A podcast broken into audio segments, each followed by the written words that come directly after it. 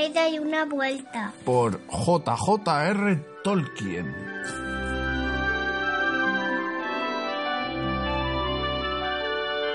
Hola, princesita. Hola. ¿Qué tal? Bien. ¿Seguimos con el libro del Hobbit? Sí. Solo hemos leído un día de momento y lo único que ha pasado es que tenemos a un, nuestro protagonista que Es es... el hobbit. ¿Cómo se llamaba? El hobbit el bolsón. Bilbo Bolsón, muy bien. Al que le había ido a visitar un mago que se llamaba Gandalf. Gandalf.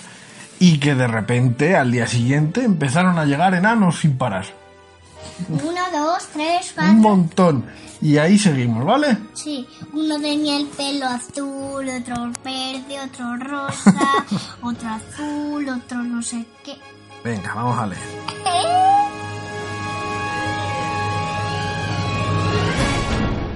Vaya, ya estamos todos aquí, dijo Gandalf mirando la hilera de trece capuchones, una muy vistosa colección de capuchones y su propio sombrero colgados en las perchas. ¡Qué alegre reunión! Espero que quede algo de comer y beber para los rezagados. ¿Qué es eso? ¿Té? No, gracias, para mí un poco de vino tinto. ¿Qué es vino tinto? ¿Tinto qué es? Vino tinto, pues el vino que es como de color marrón oscuro, rojo oscuro. El vino tinto es vino, cariño. hombre, ya sé que es un vino. Vino yo sé lo que es, es una bebida. Pero que yo no sé es un tinto. Y yo también, dijo Thorin. Y mermelada de frambuesa y tarta de manzana, di- dijo Bifur. Y pastelitos de carne y queso, dijo Bofur. Y pastel de carne de cerdo y también ensalada, dijo Bombur. Y más pasteles y cerveza y café, si nos importa, gritaron los otros enanos al otro lado de la puerta. Pre- Con esto sé que sí.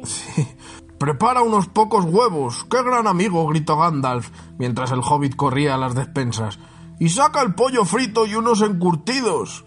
Parece conocer el interior de mi despensa tanto como yo, pensó el señor Bolsón, que se sentía del todo desconcertado y empezaba a preguntarse si la más lamentable aventura no había ido a caer justo en su propia casa. Cuando terminó de apilar las botellas y los platos y los cuchillos y los tenedores y los vasos y las fuentes y las cucharas y demás Había cosas fuentes. y, de- Así que tenía que estar toda la cocina mojada. y demás cosas en grandes bandejas, estaba acalorado, rojo como la grana y muy fastidiado. Fustigados y condenados enanos, dijo en voz alta, ¿por qué no vienen y me echan una mano? Y he aquí que allí estaban Balin y Dualin en la puerta de la cocina y Fili y Kili tras ellos, y antes de que pudiese decir ¿Esos quiénes son? los enanos, es que había muchísimos. Estos. Sí. Y antes de que pudiese decir cuchillo, ya se habían llevado a toda prisa las bandejas y un par de mesas pequeñas al salón y allí colocaron todo otra vez. Gandalf se puso a la cabeza con los trece enanos alrededor y Bilbo se sentó en un taburete junto al fuego, mordisqueando una galleta. Había perdido el apetito e intentando aparentar que todo era normal y de ningún modo una aventura. Los enanos comieron y comieron, charlaron y charlaron. Lado. Hablar, Hola, me llamo Juan. estuvieron hablando, y el tiempo pasó. Por último, echaron atrás las sillas, y Bilbo se puso en movimiento recogiendo platos y vasos. Supongo que os quedaréis todos a cenar, dijo en uno de sus más educados y respetuosos. Y después también. No nos meteremos en el asunto hasta más tarde, y antes podemos hacer un poco de música. Ahora, a levantar las mesas. Enseguida los doce enanos, no Thorin, él era demasiado importante y se quedó charlando con Gandalf, se incorporaron de un salto e hicieron enormes pilas con todas las cosas. Allá se fueron, sin esperar por las bandejas, llevando en equilibrio en una mano las columnas de platos, cada una de ellas con una botella encima, mientras el hobbit corría detrás casi dando chillidos de miedo. Por favor, cuidado. y por favor, no se molesten, yo me las arreglo. Pero los enanos no le hicieron caso y se pusieron a cantar. Na, na, na, yo soy la mujer. Desportillad los vasos y destrozad los platos, embotad los cuchillos, doblad los tenedores. Eso es lo que Bilbo Bolsón detesta tanto. Estrellad las botellas y quemad los tapones. Desgarrad el mantel, pisotead la manteca y derramad la leche en la despensa. Echad los huesos en la alfombra del cuarto, salpicad de vino todas las puertas. Vaciad los cacharros de un ca... No sé cantar esto, ¿eh?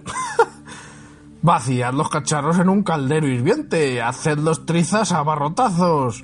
Y cuando terminéis, si aún algo queda entero, echadlo a rodar pasillo abajo. Esto es lo que Bilbo Bolsón detesta tanto, de modo que cuidado, cuidado con los platos. Cuídate con los platos. Buena canción, ¿eh? ¿Qué dice? No sé yo si la he cantado yo muy bien. ¿Qué dice? Y desde luego no hicieron ninguna de estas cosas terribles y todo se limpió y se guardó a la velocidad del rayo La mientras el hobbit daba vueltas y más vueltas. Ay, pobre jovita que sí. Mientras el hobbit daba vueltas y más vueltas en medio de la cocina intentando ver qué hacían. Al fin regresaron y encontraron a Thorin con los pies en el guardafuego fumándose una pipa. Estaba haciendo unos enormes anillos de humo y donde quiera que le dijera a uno que fuese, allí iba, chimenea arriba o, de- o detrás del reloj, sobre la repisa o bajo la mesa o girando y girando en el techo, pero donde quiera que fuesen no eran bastante rápidos para escapar a Gandalf. ¡Pop! De la pipa de barro de Gandalf subía enseguida un anillo más pequeño que atravesaba el último anillo de Thorin. Luego, el anillo de Gandalf tomaba un color verde y bajaba a flotar sobre la cabeza del mago. Tenía ya toda una nube alrededor, y a la luz indistinta parecía una figura extraña y fantasmagórica. Bilbo permanecía inmóvil y observaba. Le encantaban los anillos de humo y se sonrojó al recordar qué orgulloso había estado de los anillos que en la mañana anterior lanzara al viento sobre la colina. Ahora un poco de música, dijo Thorin. Sacad los instrumentos. Kili y Fili se apresuraron a buscar las bolsas y trajeron unos pequeños violines. Pichi, Dori, Nori y Ori sacaron unas flautas de algún bolsillo de los Capombur, tamborileó desde el vestíbulo. Bifur y Bofur salieron también y volvieron con unos clarinetes que habían dejado entre los bastones. Dualin y Balin dijeron Disculpadme, dejé el mío en el porche. Y Thorin dijo Trae el mío también. Regresaron con unas violas tan grandes como ellos mismos y con el arpa de Thorin envuelta en una tela verde. Era una hermosa arpa dorada y cuando Thorin la rasgueó, los otros enanos empezaron... Pues la tocó. Los otros enanos empezaron juntos a tocar una música tan súbita y dulcemente que... súbita. De repente. Y dulcemente que Bilbo olvidó todo lo demás y fue transportado a unas ¿Cómo tierras... era la canción? No lo sé si lo dicen ahora. Y fue transportado a unas tierras distantes y oscuras, bajo lunas extrañas, lejos del agua y muy lejos del agujero hobbit bajo la colina. La oscuridad penetró en la habitación por el ventanuco que se abría en la ladera de la colina. El fuego parpadeaba. Era abril y aún seguían tocando mientras la sombra de la barba de Gandalf danzaba contra la pared. La oscuridad invadió toda la habitación y el fuego se extinguió y las sombras se borraron y todavía seguían tocando. Y de pronto, uno primero y luego otro, mientras tocaban, entonaron el canto grave que antaño cantaran los enanos, en lo más hondo de las viejas moradas, y estas líneas como un fragmento de esa canción, aunque no hay comparación posible sin la música. Más allá de las frías y brumosas montañas, a mazmorras profundas y cavernas antiguas, en busca del metal amarillo encantado hemos de ir antes que el día nazca. Los enanos echaban hechizos ¿Cómo nace el cielo? Amanece. Los enanos echaban hechizos poderosos mientras las mazas tañían como campanas, en cimas donde duermen criaturas sombrías, en salas huecas bajo las montañas. Para el antiguo rey y el señor de los elfos, los enanos labraban martilleando un tesoro dorado y a la luz atrapaban y en gemas la escondían en la espada. En collares de plata ponían y engarzaban estrellas florecientes, el fuego del dragón colgaban en coronas. En metal retorcido entretejían la luz de la luna y del sol. Más allá de las frías y brumosas montañas, a mazmorras profundas y cavernas antiguas, a reclamar el oro hace tiempo olvidado hemos de ir antes de que el día nazca. Allí, para ellos mismos labraban las vasijas y las arpas de oro, pasaban mucho tiempo, donde otros no cavaban, y allí muchas canciones cantaron que los hombres o los elfos no oyeron. Los vientos ululaban en medio de la noche. El ululaban es el ululaban es el ruido que hacen algunos pájaros. Los búhos ululan. Uh, uh. Sí, pero los pájaros hacen. A mí no me. Entonces, cuando dicen que los vientos ululan, es que el viento hace ruido, como que va silbando. ¿Vale? No, el viento soplando. ¿Vale? Los vientos ululaban en medio de la noche y los pinos rugían en la cima. El fuego era rojo y llameaba extendiéndose. Los árboles como antorchas de luz resplandecían. Las campanas tocaban en el valle y hombres de cara pálida observaban el cielo. La ira del dragón, más violenta que el fuego, derribaba las torres y las casas. La montaña humeaba a la luz de la luna. Los enanos oyeron los pasos del destino, huyeron y cayeron y fueron a morir a los pies del palacio, a la luz de la luna, más allá de las hoscas y brumosas montañas, a mazmorras profundas y cavernas antiguas, a quitarle nuestro oro y las arpas. Hemos de ir antes que el día nazca.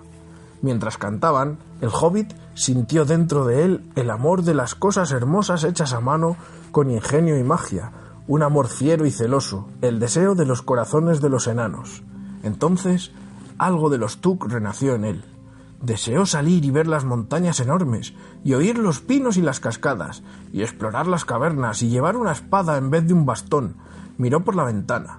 Las estrellas asomaban fuera en el cielo oscuro sobre los árboles. Pensó en las joyas de los enanos que brillaban en las cavernas tenebrosas. De repente, en el bosque de más allá del agua, se alzó un fuego. Quizá alguien encendía una hoguera, y pensó en dragones devastadores que invadían la pacífica colina, envolviendo todo en llamas. Se estremeció y enseguida volvió a ser el sencillo señor Bolsón, de Bolsón cerrado, Sotomonte otra vez. Se incorporó temblando. Tenía muy pocas ganas de traer la lámpara y apenas un poco más de pretender que iba a buscarla y marcharse y esconderse luego en la bodega detrás de los barriles de cerveza y no volver a salir hasta que los enanos se fueran. De pronto advirtió que la música y el canto habían cesado y que todos lo miraban con ojos brillantes en la oscuridad. ¿A dónde vas? le preguntó Thorin en un tono que parecía querer mostrar que adivinaba los pensamientos contradictorios del hobbit. Estas dos y ya está, ¿vale? ¿Cuál es esto? Sí. Ah, vale. ¿Qué os parece un poco de luz? dijo Bilbo disculpándose. Nos gusta la oscuridad, dijeron todos los enanos. Oscuridad para asuntos oscuros. Faltan aún muchas horas hasta el alba. "Eh, por supuesto, dijo Bilbo, y volvió a sentarse a toda prisa. No le acertó al taburete y se sentó en cambio en el guardafuegos, derribando con estrépito el atizador y la pala. Silencio, dijo Gandalf, que hable Thorin. Y así fue como Thorin empezó. Gandalf, enanos y señor Bolsón, nos hemos reunido en casa de nuestro amigo y compañero conspirador, este hobbit de lo más excelente y audaz. Que nunca se le caiga el pelo de los pies. Toda nuestra alabanza al vino y a la cerveza de la región.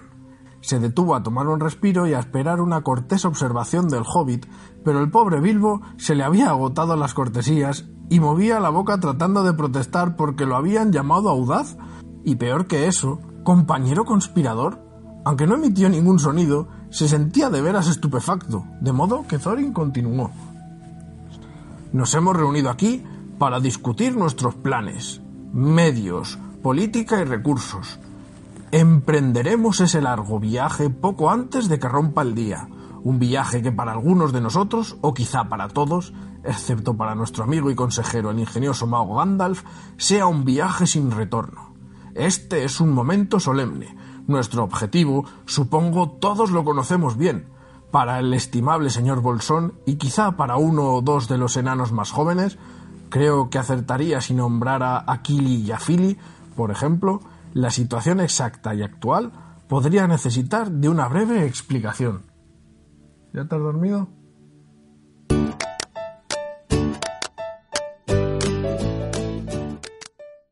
Hoy Lara se ha quedado dormidita. Pero bueno, lo único que hemos leído es que seguían comiendo y comiendo los enanos hasta que al final han decidido contar a Bilbo cuál era su propósito. Y justo cuando han empezado a contarle todo, Lara se ha dormido y nos hemos parado. Así que nada, mañana más.